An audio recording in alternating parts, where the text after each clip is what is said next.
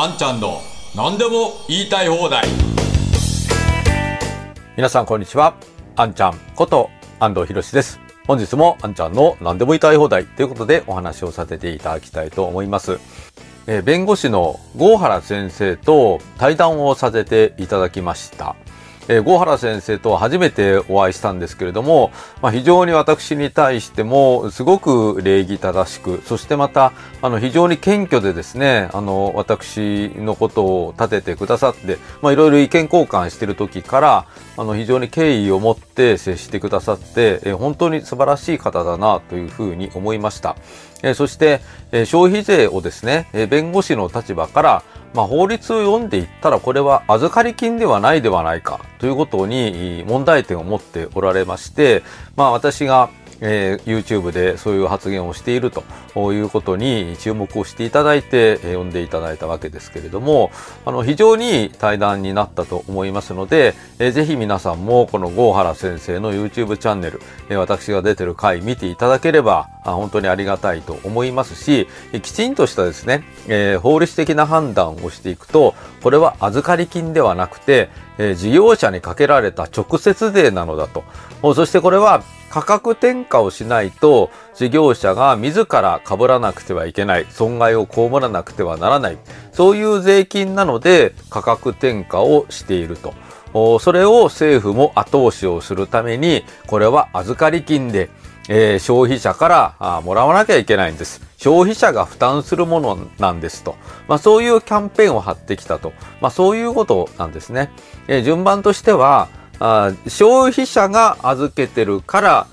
事業者がそれを預かって納税してるんじゃなくって順番は事業者が自分で負担するのが嫌だから価格に上乗せをして消費者からもらっていると、まあ、そういう流れが正しいんですね。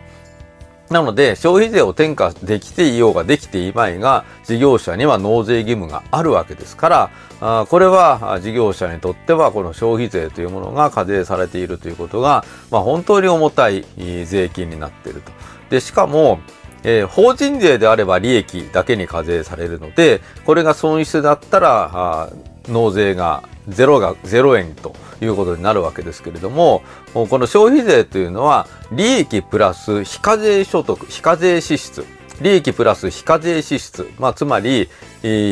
簡単に言えば人件費ですね。利益プラス人件費に課税される形なので法人税よりも課税ベースが広いんですね。なので重税になると。そういうことなんですね、えーここのところをちゃんと理解していないとこの消費税の本当の問題点ということが分かってこない。そして今インボイスの導入のことで非常に注目をされていますけれどもこのインボイスの導入は何としても阻止をしなくてはならない。そうしなければ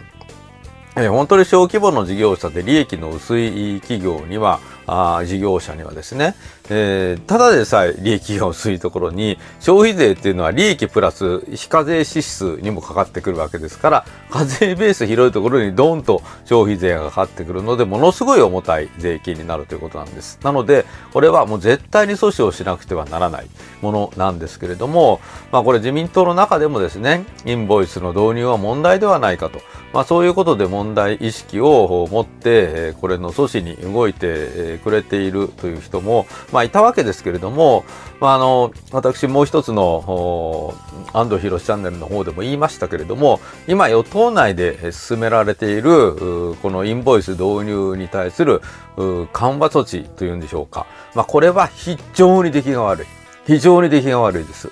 なので、これが入れられたら、あ仮にこれ3年間とか、あるいは1万以下の領収書は6年間ですか。まあそういう経過措置が入れられるということですけれども、3年とか6年、えーこれをあるからいいじゃないかということで入れてしまえば、これ3年経ったら終わり、あるいは6年経ったら終わりなので、えー結局、えー税金はたくさん取られますよという話になるわけですね。でしかも、えー別のチャンネルでも言いましたけれども、まずこの1万円という線を引くことによって、え1万以上の単価を取ることができなくなるという極めて大きな欠陥があります。えーそれから、売上税額の2割の納税でいいよっていうことでですね、えー、これでなんかいかにもお得したみたいな感じのことを言っている、まあ、まさに積極財政派の旗頭みたいな人がそういうことを言っていましたけれども、これは完全にまやかしです。まあ、こういうまやかしにごまかされてるようじゃあとてもじゃないけれどもこのインボイス導入というものの問題点分かっているとは思えませんしこのインボイス導入を推進している側に結局回ってしまってるんですよね。結局積極財政派の顔をしながら最終的には財務省の支援をして、インボイス導入みんなどんどんやりましょう、安心してくださいという、そういう広告をやってしまってるんですよ。これはものすごい問題です。ものすごい問題です。積極財政派という顔をしながら、結局財務省の支援をし、そして消費税がより安定的に取れる仕組みを作ろうとしているっていうことなんですよね。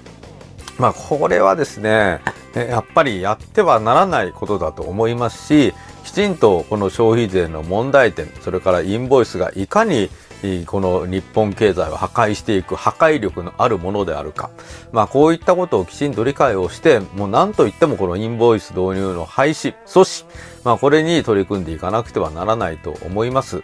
まああの、これ自民党の中のいわゆる積極財政派の人がですね、えー、これで、え、こういう軽減措置入れたから大丈夫ですよ、みたいなことを発信をするというのは、これはまさに、えー、財務省の先棒を担いいでいるということに他なりませんので、ぜひ皆さんそういった言葉に騙されないように、ここでインボイス入れても大丈夫なんだ、2割の課税で済むんだっていう、この言葉が嘘ですから、これに騙されないように。そして、これ、これに入って、これが進められていくと、もう結局2割って言ったってちゃんと計算したのとあんまり変わりませんやん。ちょっとぐらい負けてもらったけど、みたいな話に加えてですね、この少額領収書1万円未満だったらインボイスいりませんよ、みたいなこういう仕組みが入ってしまったら、1万円までしかお金もらえませんよという話になりますから、高い1万円を超える単価交渉ができなくなりますので、免税事業者の方は極めて不利になります。